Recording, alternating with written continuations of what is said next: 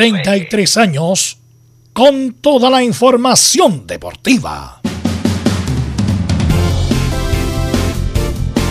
Vivimos el deporte con la pasión de los que saben. Estadio en Portales ya está en el aire con toda la emoción del deporte. Comentarios: Carlos Alberto Bravo, Velos Bravo, Leonardo Mora, Camilo Vicencio, René de la Rosa y Giovanni Castiglione. Reporteros: Luis Felipe Castañeda, Nicolás Gatica, Felipe Holguín, Laurencio Valderrama, Juan Pedro Hidalgo, Rodrigo Jara, Rodrigo Vergara y Alfonso Zúñiga. Producción: Laurencio Valderrama y Nicolás Gatica. Edición: Leonardo Mora. Dirección: Carlos Alberto Bravo. Estadio en Portales es una presentación de Ahumada Comercial y Compañía Limitada. Expertos en termolaminados decorativos de alta presión.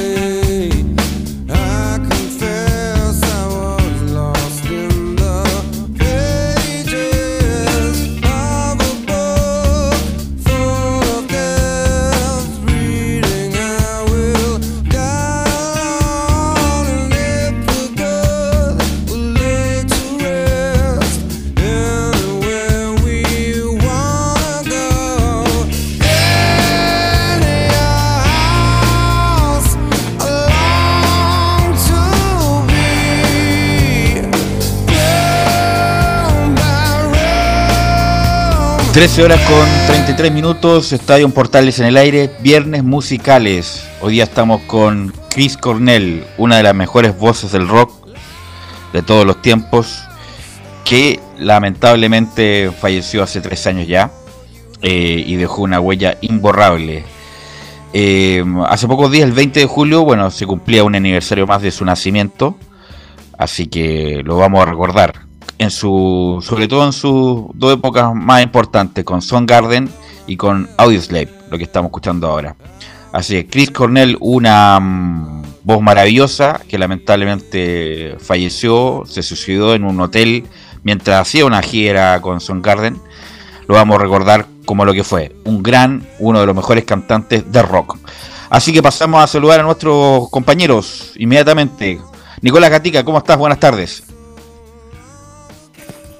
Sí, ¿qué tal? Buenas tardes. Bueno, en Colo Colo tendremos la palabra de Óscar Opaso, el torto Opaso. Todos esperaban que hablara Gustavo Quinteros, pero claro, seguramente las preguntas que iban a hacer sobre Blandi, sobre Martín Rodríguez que se fue, así que seguramente por eso no habló y vamos a escuchar entonces Opaso y saber por supuesto en qué está el equipo Albo con los que se van, los que llegan y por supuesto el equipo que prepara para enfrentar mañana a Audax Italiano. Ok, vamos con Felipe Holguín. ¿Cómo está Felipe? Muy buenas tardes, Velus. Gusto en saludarte a ti y a todos los oyentes de Estadio Portales. Hoy fue el turno de conferencia de prensa de Jonathan el Cachorro Andía, quien habló de este duelo que va a tener ante Deportes Curicó el día domingo en la primera de Chile. Ahí sí, ah. ahí, bueno, ahí claro, escuchamos, nos escuchamos doble. ¿Cómo está Luis Felipe Castañeda de las novedades de Católica? Muy buenas tardes, Velus, ¿cómo estás? Un saludo a toda la gente que nos escucha en Estadio Portales. Sanar las heridas, ese es el lema de Católica, que el domingo tendrá que jugar frente a O'Higgins por el torneo nacional en San Carlos de Apoquindo. Ya se preparan e intentan olvidar la eliminación en Copa Libertadores. Ok, gracias Luis Felipe. Y saludemos a Laurencio Valderrama. ¿Qué novedades nos tiene hoy, don Laurencio? Hola, ¿qué tal? Buenas tardes, Pelo. Gusto de saludarte a ti y a, todos que nos escuchan en Estadio Portales Edición Central en un día muy emocionante por la inauguración de los Juegos Olímpicos. Nos vamos con Audax Italiano, el cuadro verde que jugará ante Colo Colo este sábado y, por cierto, con eh, con las declaraciones de Roberto Cereceda y de Pablo Vitamina Sánchez, quien reconoce, entre otras cosas, una oferta para Rodrigo Holgado de Gimnasia y Esgrima de La Plata. Estimas en Estadio Portales. Los que nos va a traer todo lo que pasó en la inauguración de los Juegos Olímpicos no es nada más ni nada menos con que don Alfonso Zúñiga. ¿Cómo está, Alfonso?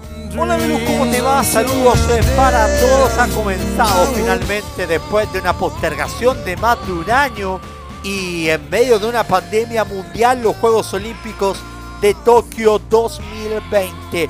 Había comenzado antes, eso sí, la participación del Team Chile con la selección chilena de fútbol femenino, pero ya ha competido en el tiro con arco Andrés Aguilar y en esta edición de Estadio en Portales les vamos a contar la agenda de quienes van a competir en este fin de semana en el comienzo de la cita de los anillos. Ok, gracias Alfonso y saludamos a los estelares de los días viernes. Pasamos a saludar a don Camilo Vicencio. ¿Cómo estás Camilo? Hola Velo, muy buenas tardes para ti y para todos los auditores de Estadio en Portales. Así con esto de los Juegos Olímpicos, también lo que se venga el fin de semana en la duodécima fecha ya del Campeonato Nacional. Ok, y saludamos a Giovanni Castiglione. ¿Cómo estás Giovanni? Muy buenas tardes Velus, buenas tardes a todos los oyentes de Estadio Portales acá, con los viernes musicales, de los favoritos a gusto personal. ¿te, gusta Chris Cornell? Sí, me gusta, gran, cantante. Ya, sí. desde que cuando partió el programa dije partimos muy bien. Qué bueno. Velus, quiero dar un, segundito para dar una información, a ver si se puede. Eh, se necesitan dadores de sangre para la mamá de Sebastián Rosenthal. Oye, está muy mal, sí. Bueno, justamente por tu día supe que estaba bien, bien complicada de salud. Eh, tuvo un par de infartos bien seguidos, está internada y faltan dadores de sangre. Yo ya fui, no puedo volver a dar, pero es pasar el dato por si, por si acaso. A nombre de Amalia Igual, que es la tía, en la clínica alemana en el banco de sangre.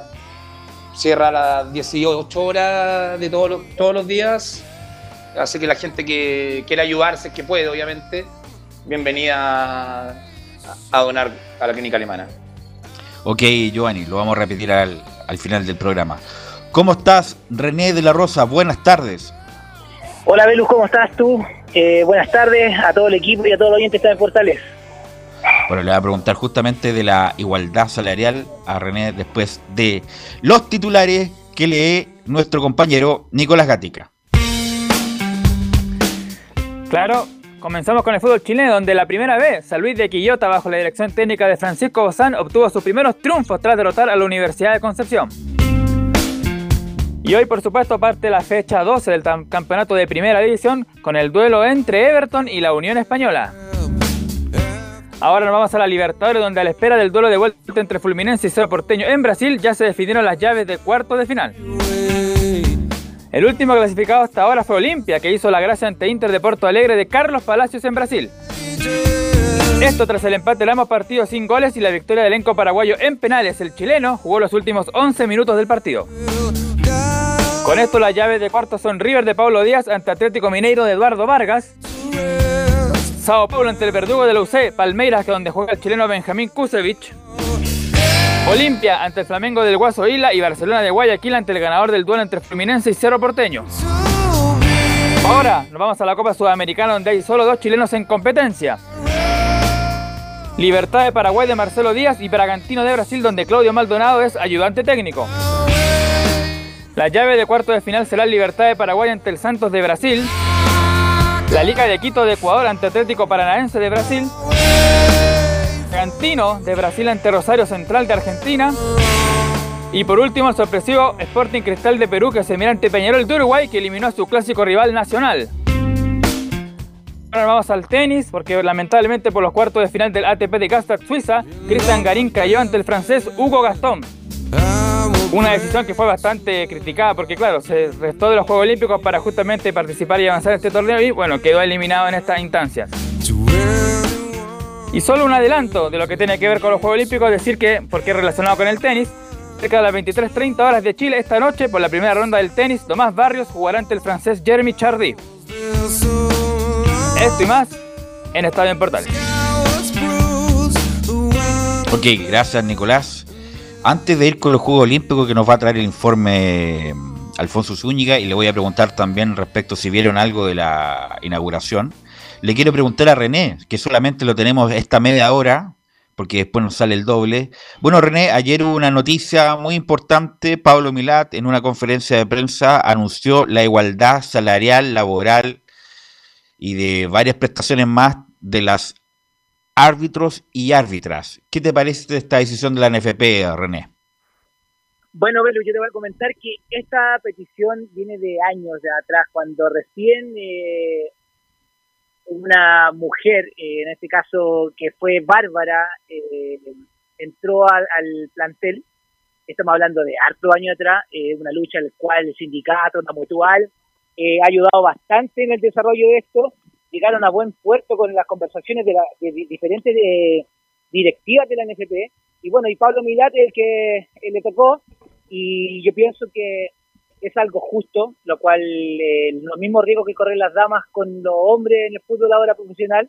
Así que habla muy bien de la directiva, habla muy bien de todo lo cómo se está manejando el sindicato al menos, o la mutual, y yo creo que es lo más justo y es lo que Pero René, eh, la pregunta es, la, la pregunta es, René, por ejemplo, Roberto Tobar, que arbitra el partido Colo Colo la U, las, la árbitra que arbitre Santiago Mon en Unión Española en una cancha de barrio le van a pagar lo mismo. Eh, sí, en realidad no hay ningún bueno, anexo a lo que siempre hemos mencionado en los clásicos. Los clásicos eh, son como cualquier partido, solamente que tiene más trascendencia, tiene más eh, caja de resonancia, pero como te vuelvo a repetir, la igualdad de aquí que si la asistente antes eh, estaba en, por ejemplo, las mujeres, porque habían diferentes, diferentes división. Las mujeres estaban en primera profesional y en sub-17. Y de ahí salieron las profesionales. Y las profesionales estaban al mismo monto de los asistentes de primera división o, en la segunda división que la designaran. ¿Y cuál era la diferencia que antes, como ellas estaban en la sub-17 y la mandaban a segunda división, le pagaban con el sueldo de, la, de sub-17, de su división. Aparte después, eh, las personas que le hicieron contrato directo con la NFP en forma profesional, que son casi todas las FIFA. Así que bueno, buena noticia eh, para... Porque son cuatro árbitras profesionales, ¿no, René? Sí, en este momento hay cuatro. Hay cuatro y bueno, como te vuelvo a mencionar, no es que se vaya a equiparar a todo en el sentido de... es lo que ahora están ganando las mujeres, están ganando lo mismo que los hombres. Antes había una diferencia debido a su división, nada más. René, te saluda eh, Giovanni, ¿cómo estás? Entonces, lo que yo entendí es que se igualó el tema de los sueldos y entonces alguien que sea sub-17, que sea llamada a dirigir al profesionalismo, eh, se le iguala el sueldo de ese partido. Claro, en ese sentido es, es, así. Incluso antes, antes, Giovanni, cuando habían partidos internacionales, por ejemplo, yo estaba en primera división y dirigía un partido amistoso o en, el Teniente, por ejemplo, entre O'Higgins y Ferro de Paraguay, me pagaban el doble por ser internacional. Esa era la diferencia solamente, pero ahora se están equiparando todos los sueldos. Antes de una final de un campeonato se pagaban unos bonos aparte, ganaba el doble, pero ahora ya no existe eso. Ahora todo se equiparó al nivel de profesional. El punto claro va a ser, eh, porque parece que en Australia o Estados Unidos se igualaron, no sé en qué país, los premios de la fútbol femenino con el fútbol masculino. Pero ahí encontraríamos una mm, distorsión porque obviamente lo que produce el fútbol masculino con el fútbol femenino no hay un abismo de diferencia, pero bueno, ese es tema de otra materia, de otra discusión, de otro debate. Bueno, le quiero preguntar a los estelares de los días viernes, Camilo, Giovanni y René, y eh, parto por Camilo, ¿qué ceremonia inaugural recuerdas por siempre, Camilo? Yo recuerdo la de los juegos de Beijing, eh, la del 2008, esos fueron los de Beijing, sí, eso creo que fueron la, de, de las mejores. Giovanni, ¿qué, ceremonia inaugural recuerdas tú? Recuerdo la, creo que fue en Atenas, cuando el flechazo desde la cancha lo tiran a la copa, que, que finalmente el flechazo pasó lejos, pero, pero al aire, en vivo, se me pensó que cayó justo y se prendió automáticamente. Esa ceremonia me quedó grabada porque la vi completa. esta noche no la pude ver, eh, pero verla en repeticiones porque siempre me llama la atención. pero esa es la que me quedó grabada porque la vi en vivo, en vivo, pegado en la tele. ¿Qué ceremonia inaugural recuerda René? Eh, bueno, lo que mencionó Giovanni, eh, yo, yo recuerdo que vi un reportaje después de la de, esta famosa flecha porque viene así como espectacular, que lanza y justo le pega. Y después mostraron un, así como lo que no se vio y lo practicaron varias veces, en el sentido si salía mal, igual se iba a aprender, pero eh, fue muy espectacular. y pero yo la que más recuerdo yo fue la del 2014, si no me equivoco, en Brasil, ¿no? cuando era estaba eh, de moda lo que era el reggaetón y cantó un, un peladito, no sé cómo se llama, que, cantó Pitbull. Claro, eso fue buena, mm. fue muy buena por todos los colores, de, del cambio de tonalidad en la pantalla, fue espectacular. Pero eh, son todas bonitas, son todas bonitas. Yo recuerdo la del año 84 Los Ángeles, que fue una explosión de tecnología. El personaje con el Aerojet, ¿se acuerdan? Cuando viene con la... Y que fue una la época de Lionel Richie, de Carl Lewis y todo lo demás extraordinario. Fue con... También recuerdo la 92 en Barcelona, el pebetero ahí con el arco con flecha. Perfecto, ahí muy bien. Y qué decir la de Beijing, que fue extraordinaria. De una precisión, de una de una prolijidad, y la de Londres, por la cantidad de grupos extraordinarios que tocaron, me acuerdo. The Who, Spice Girls, George Michael, Arctic Monkeys, Paul McCartney, no, fue extraordinaria esa ceremonia inaugural. Pero bueno, vamos a escuchar justamente lo que pasó hoy en el informe que tiene nuestro compañero Don Alfonso Zúñiga. Hola Velus, ¿cómo te va? Muy buenas tardes. El saludo para ti y para todos los oyentes de Estadio en Portales. Esta mañana finalmente se llevó a cabo la ceremonia inaugural de los eh, Juegos Olímpicos de Tokio 2020. Es verdad que un año después, es verdad que en pandemia, es verdad que sin público, pero finalmente el evento polideportivo está en marcha. Obviamente que la actividad chilena no comenzará el día de hoy ni mucho menos, sino que fue el día miércoles con la derrota del equipo femenino chileno de fútbol frente a Gran Bretaña por 2 a 0. Pero este fin de semana va a haber acción de, de, nuestros deportistas nacionales y se lo vamos a contar todo a partir de este momento en este informe de estadio en Portales. Obviamente que vamos a estar atentos a lo que va a pasar o lo que haya pasado con eh, el eh, representante nuestro en el arco recurvo masculino, Andrés Aguilar, quien esta medianoche había comenzado su participación en la prueba para saber finalmente cómo le irá en estas etapas. Recordemos que tiene competencia por lo menos si llega en buena instancia hasta el próximo día 30 de este mes.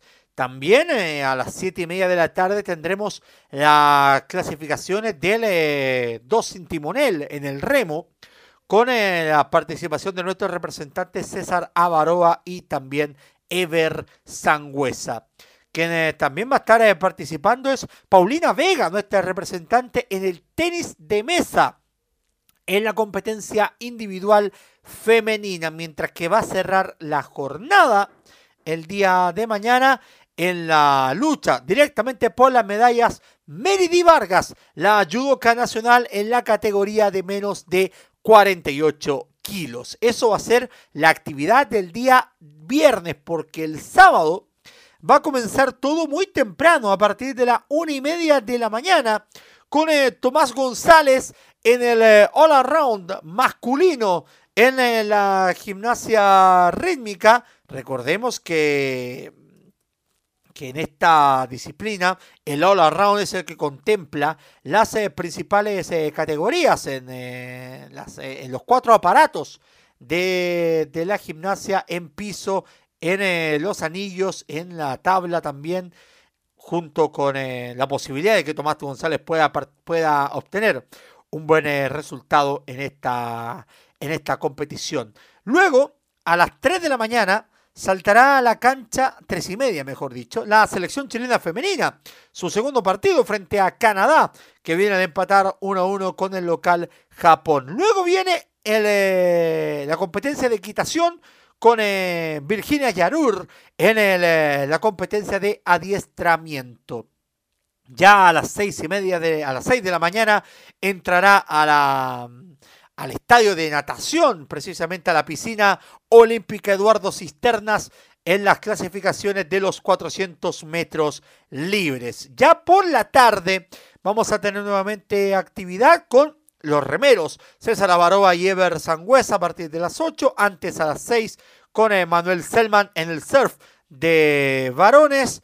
20 horas para Francisca Crobeto en el tiro skit femenino. A las 9 eh, de la noche va a estar eh, Clemente Seguel en la navegación a vela en el láser en la primera regata.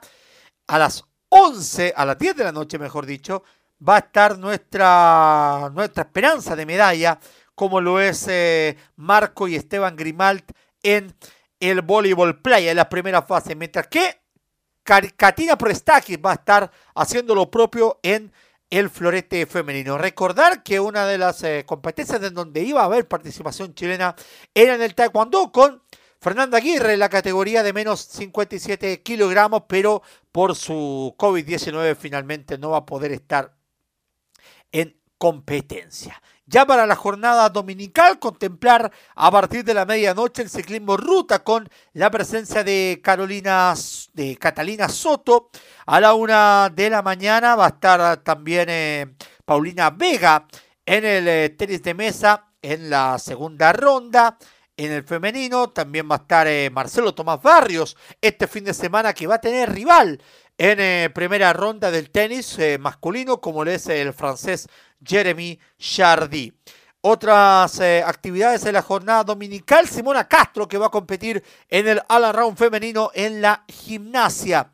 Y ya por la noche en esa jornada, las finales del tiro skit, donde esperamos que esté Francisca Crobeto, Diego Moya que va a participar en el triatlón masculino y Clemente Seguel en la segunda regata de la vela. Ya para destacar del día lunes, en la madrugada va a estar Martín Vidaurre en la competencia de mountain bike, Cristel Cabrige en las clasificaciones de los 1500 metros libres en la natación y ojo con Bárbara Rivero, quien va a estar compitiendo en la triatlón femenina dentro de lo más destacado de este fin de semana que ha comenzado de los Juegos Olímpicos de Tokio 2020 con lo que fue la ceremonia inaugural, donde llamó la atención, por supuesto, la nula presencia de público en el Estadio Olímpico de Tokio, pero entenderán que la situación sanitaria con el COVID-19 allá en, eh, en el Imperio del Sol naciente no está siendo de las mejores. En esa instancia pudimos ver a Francisca Crobeto y a Marco Grimal, del jugador de voleibol playa, que fueron nuestros abanderados en la cita de los anillos, recordando que a partir de ahora eh, los Juegos Olímpicos van a tener un abanderado en la ceremonia inaugural, tanto masculino como femenino. Lo mismo va a pasar con los Juegos Paralímpicos, más no en la ceremonia de clausura en donde ya está fija la remera nacional María José Melart. En un ambiente bastante raro por eh, los casos positivos de COVID-19, por eh, las acusaciones en contra de, de, uno de los compositores, de los eh, que iba a estar a cargo de la ceremonia inaugural de los Juegos Olímpicos, que finalmente eh, había, se le habían encontrado unos comentarios antiguos sobre el holocausto y eso lo obligó finalmente a tener que, a tener que salir de su, de su posición. Una, una cosa bastante, bastante extraña la que se está viviendo en estos juegos que costaron mucho que salieran, pero que finalmente hoy son una realidad y que por supuesto durante la jornada a través de las redes sociales de la Primera de Chile van a estar informándose de los resultados de los chilenos y por supuesto también en Radio Sport Chile con las eh, alternativas de los eh, Juegos Olímpicos de Tokio 2020, donde como otra curiosidad no va a estar la delegación de Rusia compitiendo por la sanción por doping en esta instancia, sino que lo va a estar haciendo el Comité Olímpico de Rusia. Es una denominación, un neologismo para identificar al, eh, al representativo del gigante europeo. Pero al menos ya está en marcha los Juegos Olímpicos, costó, insistimos, que volviera a surgir, sin embargo, estar en marcha y por supuesto lo vamos a empezar a vivir con todos los detalles. Un fuerte abrazo, Velus, y nos encontramos en alguna otra oportunidad, siempre a través de la Primera de Chile. Un abrazo. Ok, gracias Alfonso. Y le quiero preguntar inmediatamente a los comentaristas de los días viernes y parto por René. Bueno, tú que eres mm, exponente del triatlón, ¿crees que Bárbara Riveros tiene alguna chance o solamente aspirar a estar entre las 20, René? La verdad, mira, eh, Velus eh, Riveros eh, ha hecho una campaña tan internacional eh, que ella nunca se preparó en Chile, ella siempre viene a competir solamente a Pucón, por la Sociedad Católica, él, es una campaña, es ella es, una profesional del tema, yo creo que va a estar va a estar bien, va, a andar bien en el sentido que estuve viendo yo la campaña que ha hecho, eh, todas las competencias que ha desarrollado y siempre ha estado entre las 5, entre las entre las 10, pero yo creo que vamos a estar vamos a estar bien, con, con Bárbara Rivero bien, y eh, ojo que no me recuerdo el nombre, pero yo, como lo que mencioné yo en comentarios anteriores, eh, hay un triatleta de Universidad Católica en la cual está está participando y que es más joven de, del grupo de, los chilenos que, que, fueron lo están representando y yo creo que esto va a estar muy bien, va a ser una sorpresa, recuérdalo. Giovanni, para ti, ¿quién sería la, la posibilidad más cercana de medalla de los que conoces? Mira, no me, no me he mucho, no me he interiorizado mucho en, el tema de los Olímpicos de Chile, pero siempre confío en el canotaje. El canotaje siempre nos da buena, por lo menos se llega bien arriba y creo que un par de veces han estado en podio. Camilo. Pero el resto no conozco más Belun, te mentiría. Vi la selección, vi el partido. Un buen partido, pero contra de la mejor exponente mundial. Entonces, fue un partido donde se llegó muy poco, pero se defendió bien, donde se perdió 2-0. Así que esperemos que puedan, por lo menos, ya marcar un gol olímpico y, ver qué pueden hacer las chicas de la selección. Camilo. Verus, el otro día justo estuvimos hablando pero se nos fue eh, Joaquín Niman. Ahí yo creo que también hay que, hay que puede Ser, sí, puede ser. Viene En, su mejor, en su mejor momento, viene eh, compitiendo. Eh, bueno, obviamente mm, en la elite está. Él podría ser una de las opciones. Bueno, por eso la crítica tan fuerte a Cristian Garín, que era una posibilidad también cierta de medalla, se bajó inexplicablemente, independiente de sus razones técnicas de que la campaña que tiene está muy difícil. Veo a Djokovic feliz de la vida recorriendo la villa, eh, sacándose fotos con todo el mundo y bueno, él quiere aspirar a ganar los cuatro Grand Slam y los Juegos, los Juegos Olímpicos. Em, así que bueno, va a estar, va a estar, va a estar difícil para Chile como siempre. Esperemos que siempre los Juegos Olímpicos antes era, era prácticamente que saliera en la tele. Ahora por lo menos René, tú que sabes de, récord y de metas olímpicas, es que por lo menos cumplan con sus marcas, René, que eso es lo más importante, ¿no? Yo creo que lo más importante es eso, como bien lo dices tú. Eh, se me estaba quedando, bueno, eh, Tomás González, que lo estuve, en la mañana estuve viendo un reportaje que me dijeron, él ya está chachando, como se puede decir, pero igualmente va, porque sabe que es su último juego, y pero está en otra, él está en otra, está en, en en competencias anteriores eh, estaba ya mentalizado ahora no, no digo que no está, pero ella está chuchando, ya, ya quiere, si lo logra, lo logra, si no, lo está disfrutando. Entonces, estos juegos son de él. Y eso me llamó mucho la atención, que, que igualmente, a pesar de la edad, a pesar de todo, eh, siempre el grado de competitividad está presente en todos los, representantes.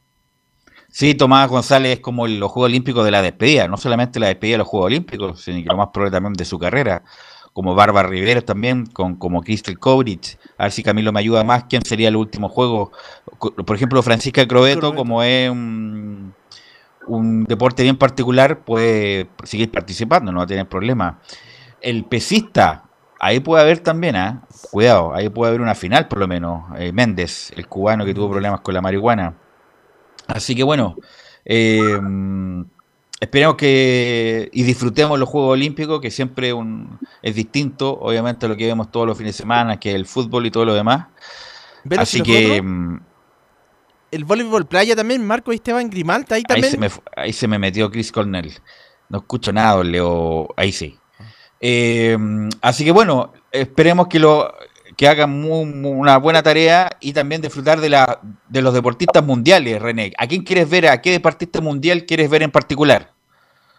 La verdad, no, te voy a ser súper sincero, Belu. No es que yo no esté interiorizado con los juegos, sino que yo me he centralizado más con, con los representantes chilenos más que los internacionales, pero Ya. eh, obvio, hay figuras internacionales la cual uno disfruta viendo, disfruta bien cómo, cómo es la diferencia entre la calidad de juego, eh, sea lo que sea, sea una disciplina, sea eh, la natación, por ejemplo, que llama mucho la atención, pero eh, son deportistas los cuales da- es grato verlos, eh, pero la diferencia de preparación, por ejemplo, la diferencia de distancia es, es mucha y eh, yo creo que por ahí quiero yo quiero no tengo un nombre específico de, de natación pero quiero ver eso porque eso re- resalta mucho la preparación y el profesionalismo de cada deportista Sí, lo que le pasó a la pesista Camilo, Valdés. la mu- claro, que se preparó todos estos años para participar y que cuatro días antes, cinco días antes se lesiona y no puede participar, es como lo peor que le puede pasar a un deportista. ¿eh?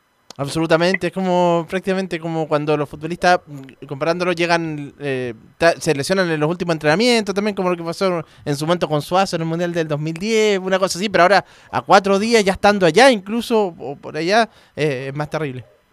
No, es muy, muy mala suerte por no decir otra cosa. Bueno, antes de terminar este bloque, le quiero preguntar a Giovanni. Kane, el hombre del Tottenham, vale 127 millones de euros, ¿no? Eh, sí, los vale. los Vale Raz- 127 millones de euros. Razón, es el jugador de moda, el capitán de Inglaterra, eh, buen jugador. Y más encima que el Tottenham sabe que Guardiola lo quiere sí o sí. O sea, sabe que un equipo potente de moneda va por él. Entonces, por eso te digo, los vale. Y los van a cobrar. O sea, es un buen jugador, pero en ningún caso vale, vale eso. Sí, Es pero una- es que Eso, eso año- es una... Es, Hace- es un exceso total, total, A- Hace total. un año, hace un año el delantero, el tanque del Inter, ¿cómo se hoy se me fue? El argentino. El argentino. Lukaku. Martínez. Lautaro estaba en Lautaro. 120 millones cuando lo quería Barcelona. No, no, pero insisto, justamente con después del coronavirus, que hubo como una contracción en los precios, pero que cueste 175 millones de euros, en tanta, 167, 100, eh, no, es un exceso. O sea, me Te imagino creo- cuánto estará Mbappé. Por eso, ahí te creo, ahí te creo porque es un jugador joven y de muchas condiciones. Harry Kane es un gran jugador también, pero no cuesta eso. Ahí está Sí, inflado pero lo que los pasa es precios. que el Tottenham yo creo que se aprovecha porque sabe que el City lo quiere sí o sí. Y va por él. 187 millones de dólares. ¿Qué te parece a ti, René? la verdad a lo mejor yo perdón pero yo creo que Giovanni tiene razón lo valen lo valen pero como dice eh, no sé yo creo que es un exceso la verdad perdón yo he visto cifras y se han pagado y se van a pagar pero yo creo que eh, eh, está infladito Sí, yo creo que también.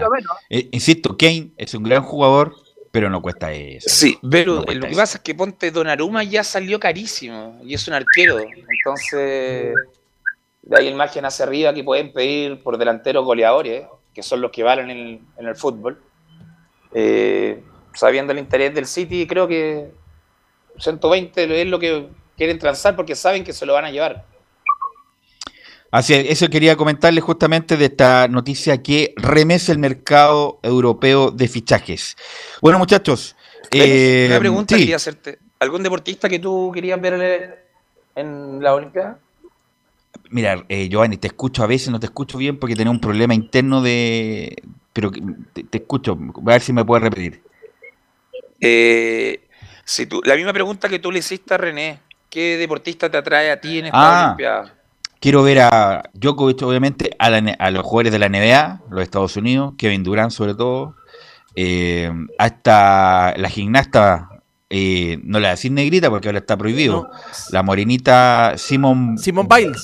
Simon Bile, como me ayuda bien Camilo, así que hay varios que me interesa ver.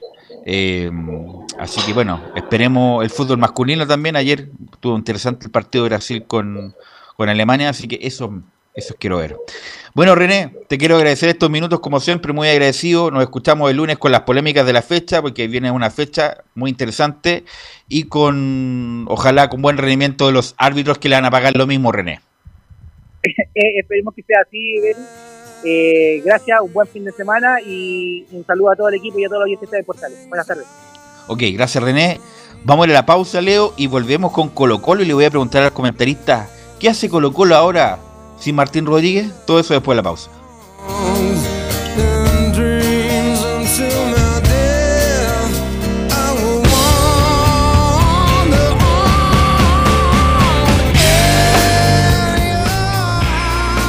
Radio Portales le indica la hora. Las 2 de la tarde, 6 minutos. ¿Quieres tener lo mejor y sin pagar de más? Las mejores series de televisión, los mejores eventos deportivos, equipo transportable, películas y series 24/7. Transforma tu TV a Smart TV. Llama al 973-718989. Twitter arroba panchops. Visita www.radiosport.cl, el sitio web de la Deportiva de Chile. Programas, noticias, entrevistas y reportajes, podcast, radio online y mucho más. Todo lo que pasa en todos los deportes lo encuentras en www.radiosport.cl. La Deportiva de Chile en Internet. Porque lo bueno puede ser aún mejor. Prepárate a conocer la evolución de la Primera de Chile. Bienvenido a Portales Digital. Ingresa ya a www.radioportales.cl y descubre nuestra señal en vivo en audio y video, además del tradicional 1180m. Mantente al día con las últimas informaciones de Chile y el mundo e interactúa con nosotros a través de nuestras redes sociales en Facebook, Twitter e Instagram. Recuerda www.radioportales.cl La nueva multiplataforma de la Primera de Chile ahora es aún mejor. Termolaminados de León, tecnología alemana de última generación. Casa Matriz, Avenida La Serena, 776 Recoleta. Foro 22 622 56 76. Termolaminados de León.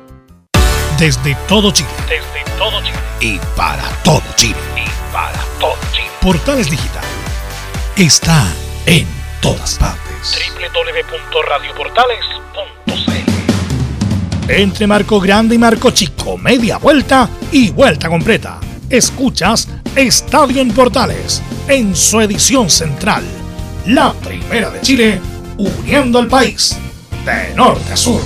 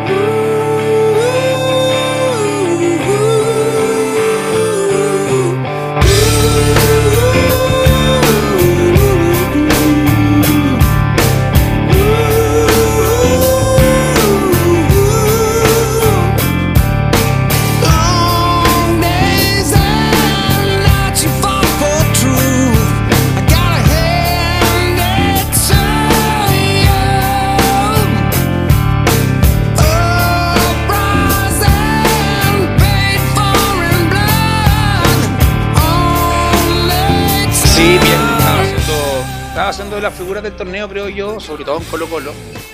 Pero hay que buscar ya algún reemplazo. También coincide con la vuelta de volado, que estaba poniendo a punto, entrando en los últimos segundos tiempos. ¿Aló? Sí, ah, dale nomás, dale. Ah, perfecto. Y, y creo que pierde mucho, pero Ahí sí. también tiene, tiene que buscar. Tiene, viene el periodo de, de apertura de pases donde pueden incorporar. Y creo que en este momento Volado podría ser el. Va a ser el reemplazante directo para pasar a ser titular en Colo Colo en desmedro de Martín Rodríguez que, que parte. Camilo, pierde mucho Colo Colo sin Martín Rodríguez. Sí, absolutamente un jugador que va por, por ahí, por, la, por el sector izquierdo, sí. No tiene otro jugador de esas, de esas características. Eh, bueno, por algo era, era el titular. eh, tenía en su momento. Bueno, tiene Pablo Solari que no ha sido el titular. Pero, ¿qué otra Pablo Solari va por derecha. Mm. Pero un jugador de similares características. Claro, así que bueno, y lamentablemente le fijó una un precio de salida muy, muy barato a Martín Rodríguez y se lo llevó un equipo turco que recién ascendió. No, Nicolás, ¿qué me cuenta de Colo Colo, Nicolás Gatica? tardes. Bueno, antes de ir al informe de Colo Colo, quiero decir algunas cosas, ya que no eh, bloquen sobre los Juegos Olímpicos, solamente cortito. La primera, bueno, recordar dos, dos momentos de inauguración. Cuando Casus Clay o Mohamed Ali enciende la antorcha olímpica en el 96 Buena. en Atlanta. Y por lo de Londres 2012, donde se mostró toda la, la cultura inglesa prácticamente, donde estuvieron todos los grupos. Así que esas Pero son Nicolás, las, dos eh, más destacadas. Digo algo, cuando usted quiera participar, participe nomás. Pues, oye, quiero, quiero decir esto en, en el momento, usted es libre de participar cuando quiera, Nicolás Gatica. Así que para, para la próxima, usted diga lo que tenga que decir cuando hablamos del tema, pues Nicolás. Ah, ok, sí, y sobre lo mismo, bueno, eh, quiero decir más de los extranjeros, claro, yo también iba a comentar eso, la, la gimnasta Simone Biles, yo creo que es como la, el personaje más importante que va a participar en los Juegos, porque, por ejemplo, bueno, en la natación ya no está Michael Phelps, en el atletismo ya no está eh, Usain Bolt, entonces, claro, es como el nombre más eh, rimbombante Simone Biles. Así que eso era un poco para, para terminar No, pero con ese el tema buen punto de ese, el punto de Mohamed Ali, ese de Atlanta 96, fue muy emocionante. Debe ser, junto con Michael Jordan, el mejor deportista de la historia, eh, y verlo en esa situación, con Parkinson encendiendo el pebetero, fue no, fue muy emocionante, bueno el recuerdo que nos trae Nicolás Gatica. ¿Verdad? Velo, yo lo vi también ese en vivo, se me había olvidado. ¿Lo ¿Cómo- estaba en Estados Unidos? No, no, lo vi en vivo por la tele, me refiero. Ah, la tele. Yo pensaba que estaba, lo vi No, en vivo allá en vivo, Atlanta. En vivo te digo en el estadio, no, pero Ahí. me recuerdo como las manos, cómo se le mueven, es impresionante Mohamed Ali. No, espectacular. Lo- O sea, pero no- no- con el- sí, Para cerrar el tema de las Olimpiadas, creo que el gran ausente, que yo lo esperaba porque en verdad quería verlo jugar y quería que ganara el torneo, es Roger Federer. sí, pero ya no está físicamente No, ya no está, pero no era está. él, para las Olimpiadas pasadas se lesiona y ahora le vuelve con esto y él se da cuenta que no está, sobre todo en Wimbledon cuando se va, se- cuando, cuando se va, pero era creo un gran ausente que me habría gustado que levantara una medalla olímpica por la carrera que tiene. Bueno, ganó medalla de oro en dobles con Babrinka. Eh, Sí, pero obviamente en singles, en, singles, claro, no se coronó. Por eso lo de Mazú, lo de es, fue extraordinario. Fue en una semana el doblete aparte. el sí, doblete, que yo creo que nadie más se va a ganar el doble. Algunos hacen el doblete en otras cosas, pero ese no es tema de Estadio Portales, Nicolás Gatica. Ahora sí, Colo Colo, ¿qué me cuenta de Colo Colo, Nicolás? Claro, lo último relacionado con eso es que Cristian Elder, que está participando justamente en los Juegos Olímpicos con la selección chilena femenina, que jugó en Colo Colo y que de hecho ganó la Copa Libertadores 2012 con el cuadro Albo, hoy está de cumpleaños, cumple 30 años, así que fue saludada incluso por la Conmebol, así que eso un poco para ya relacionar lo que es Cristian Elder, ex portero de Colo Colo y de la selección chilena, está de cumpleaños, es un poco las efemérides del día de hoy. Ahora, claro, en cuanto a, lo de Colo Colo, sí, hay muchos temas. Bueno, vamos a escuchar a Oscar Opaso, que en- él mismo despide oficialmente prácticamente a Martín Rodríguez, ya diciendo que el delantero, el 14, se va al fútbol turco. Y de hecho, otro, otro dato que surgió recién, que este cuadro turco, que aquí tengo el nombre, a ver, se llama Altay. Altay, que Mm. claro que ascendió recién, ya se llevó a Martín Rodríguez y está y a, él- y a otro que se quiere llevar también, un ex Colo Colo y ex Católica, me refiero a César Pinares, quien habría ofrecido un préstamo de 400 eh, mil dólares y una opción de compra de 1, como- de 1.4 millones. Así que este equipo turco incluso también podría llevarse a Pinares. Pero Así Pinares ya tuvo una, tuvo una experiencia por el Medio Oriente, ¿ah? Por, eh, hay que recordar, de, de, Unión se fue al Medio Oriente, después volvió a, mm, a Católica, me parece. Así que ya tuvo una experiencia en particular Pinares. Y aparte, Claro, así que eso con el equipo turco que se lleva a Martín y se podría llevar también a Pinares. Y claro, pues ya se, ya se consultaba, eh, Martín Rodríguez no, no va a estar en Colo Colo, se va. Y la opción, como lo decía Camilo, justamente va a ser esa, Pablo Solari. Ese sería el equipo que estaría pensando mañana el técnico Quinteros, que lo daremos al final. Pero iría Solari la ofensiva. Pero Nicolás, la pregunta es, y Morales. ¿Solari por la izquierda o por la derecha? Bueno, aquí en la, en la formación que se entrega, se da a Marco Volados por derecha, Morales por el centro y Solari por la izquierda. Solari por la izquierda, ya. Solari es más directo que Martín Rodríguez. Martín Rodríguez es un hombre que también combinaba, se enganchaba un poco más atrás, se asociaba más que Solari. Solari es más directo con el tranco que tiene. Y además estaba recuperando nivel.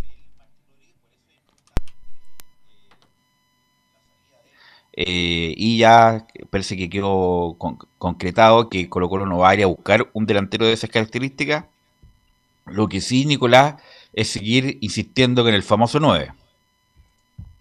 Sí, no, sin duda la, la primera opción sigue siendo el número 9. Claro, había surgido de que de parte de la dirigencia no están todos muy convencidos por traer a Marcelo Moreno Martín. La mayoría, obviamente por la trayectoria que tiene, recordemos que además Martins es el goleador actual de las clasificatorias, lleva seis goles en las, en las fechas que se han disputado, el delantero incluso le marcó a Chile ese recordado gol eh, de penal cuando jugaron la otra vez en San Carlos de Apoquindo. Y, y, claro, y otros no estarían de acuerdo por un poco por el tema de la edad, tiene ya 34 años el delantero boliviano. Pero bueno. Eh, dame una pausa, dame una pausa, Nicolás. Le pregunto a Giovanni y a Camilo. Yo creo que Martín andaría muy bien aquí en Colo Colo y en Chile. Giovanni, parto por ti. O sea, punto uno ya lo dirigió Quintero. Lo dirigió en la selección, ¿no? En la selección, claro. Así, ya lo conoce y él lo pide, lo pide. Y como te lo comenté ayer internamente por WhatsApp, el otro que suena es Pacerini. Creo que Moreno Martins es Zlatan Ibrahimovic se para Colo Colo al lado de Pacerini. Claro.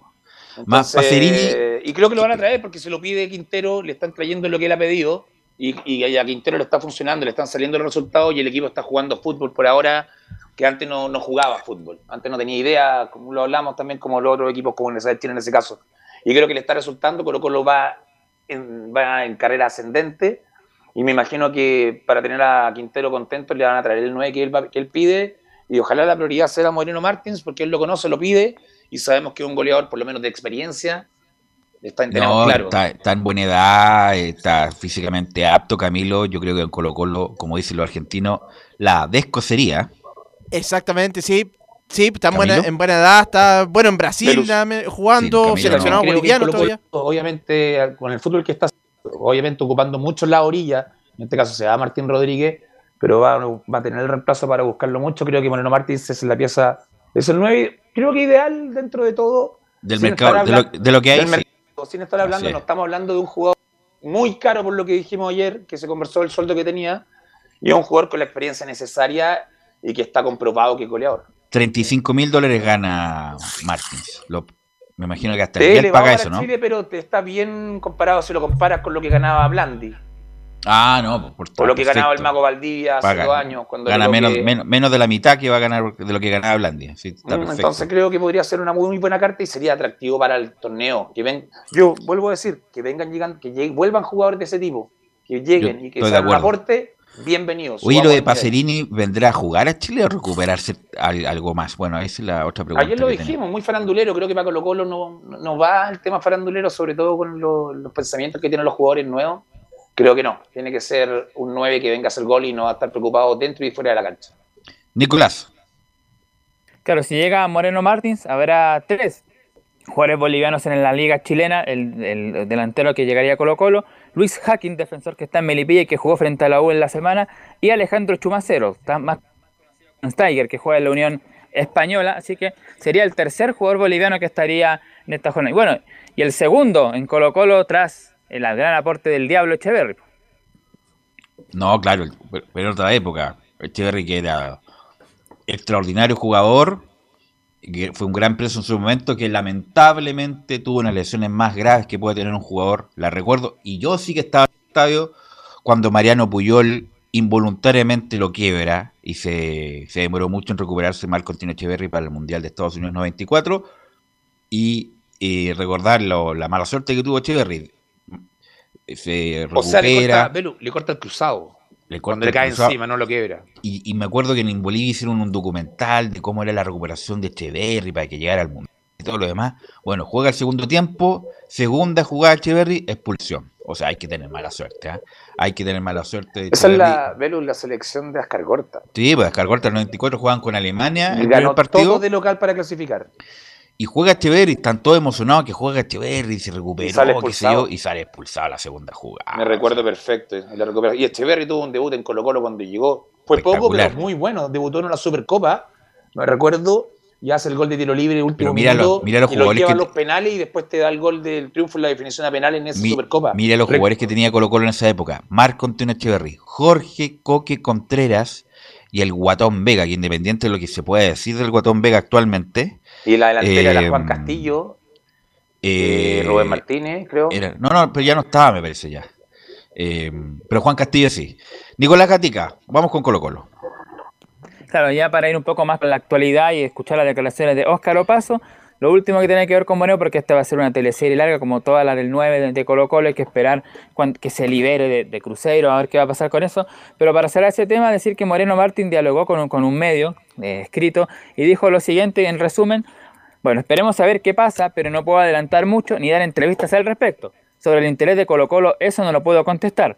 Todo está en manos de mi representante y tampoco nos queremos adelantar. Así que eso lo que dice Moreno Martín como sus primeras impresiones. El representante, por supuesto, está viendo eso. Por ahora él se concentra en Cruzeiro, que hay que decir, Cruzeiro está en la primera B y no en un buen momento. ¿eh? Se han jugado 13 fechas en la Serie B de Brasil y el cuadro azul de, de son 20 clubes y están puesto 17, incluso peleando por bajar a tercera división. Así que eh, es, bueno el momento del cuadro de, Cruzeiro. Así que ahí vamos a ver qué va a pasar con Moreno Martín y el equipo brasileño.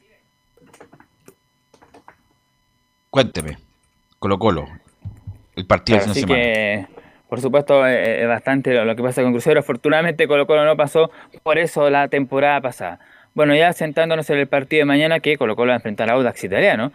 Tiene el equipo itálico 20 puntos, Colo Colo está cercano ahí, así que por supuesto si gana mañana no puede alcanzar y por supuesto hay que ver ahí qué resultados se van a ir dando. Y justamente, pues justamente sobre ese tema de, las partidas de Blandi, la posible llegada de Moreno Martín y todo eso habló Óscar Opaso. Justamente sobre eso vamos a escuchar la primera de Óscar Opaso, la número uno dice, estoy más enfocado en Audax que de las incorporaciones. Eh, bueno, lo primero que todo, no estoy estoy más enfocado en lo que, lo que es Audax el día de mañana, no estoy tan al tanto de lo que son las incorporaciones como tú lo mencionas, no, no estoy, no estoy informado en ese aspecto, entonces lo de Nico sale lo mejor, que ojalá a donde vaya le, vaya súper bien, todos le deseamos lo mejor, ya se despidió, así que nada, como te dije, estoy enfocado 100% en el partido de, de Audax, mañana que es sumamente importante para dejar los tres puntos y alcanzarlos también en la tabla.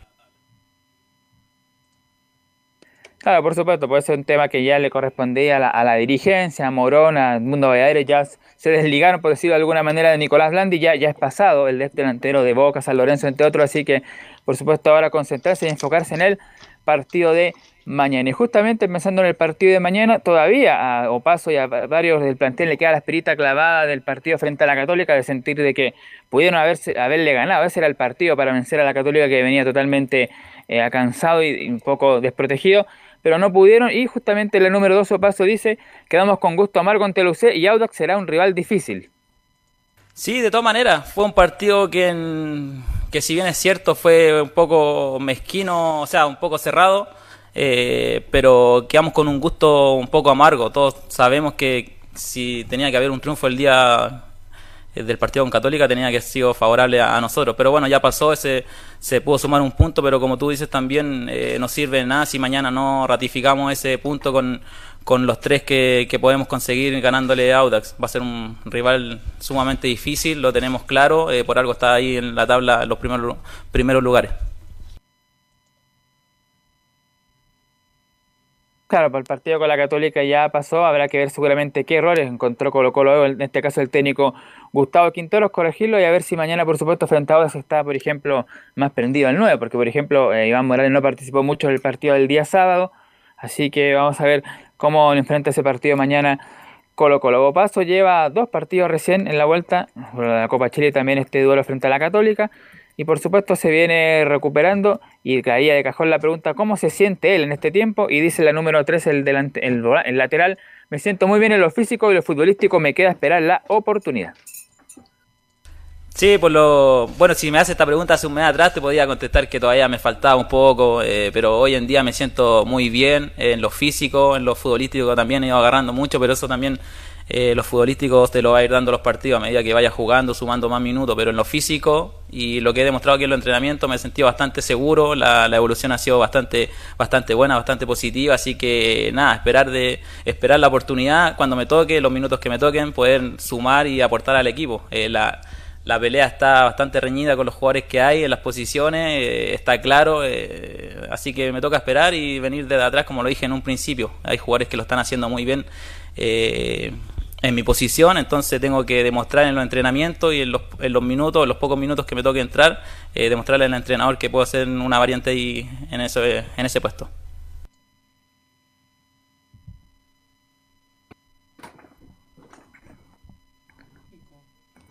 Nico, las. Vamos a escuchar la, última de Óscar Opaso y ahí ya nos centramos en el equipo que prepara el técnico Gustavo Quinteros con lo que trabajó para mañana en Audax Italiano. La número 4 y última, Óscar Opaso dice sobre su posición, dice no tengo preferencia ni excusa de jugar por la banda derecha o la izquierda. Eh, es una pregunta que me la hacen mucho, se repite bastante, pero no, yo no, no tengo preferencia. La, la, intención mía es jugar. Si me toca por derecha, por izquierda, eh, lo trataré de hacer de la mejor manera. Eh, mucho tiempo jugué por izquierda, mucho tiempo jugué por derecha, entonces no tengo excusa como para decir que me siento más cómodo en uno. Lo he hecho bien eh, por ambas posiciones, lo he hecho mal también en ambas posiciones, entonces no, no, como te digo, no es una excusa que, tenga preferencia por alguna o, no, o u otra. Entonces creo que si me toca entrar por la derecha, trataré de hacerlo de la misma manera por, por la izquierda. Entonces es decisión más del entrenador por donde encuentre él que, que pueda aportar más al equipo, pero trataré como te dije, de esperar, de, de que cuando me toque, tratar de aprovechar la oportunidad.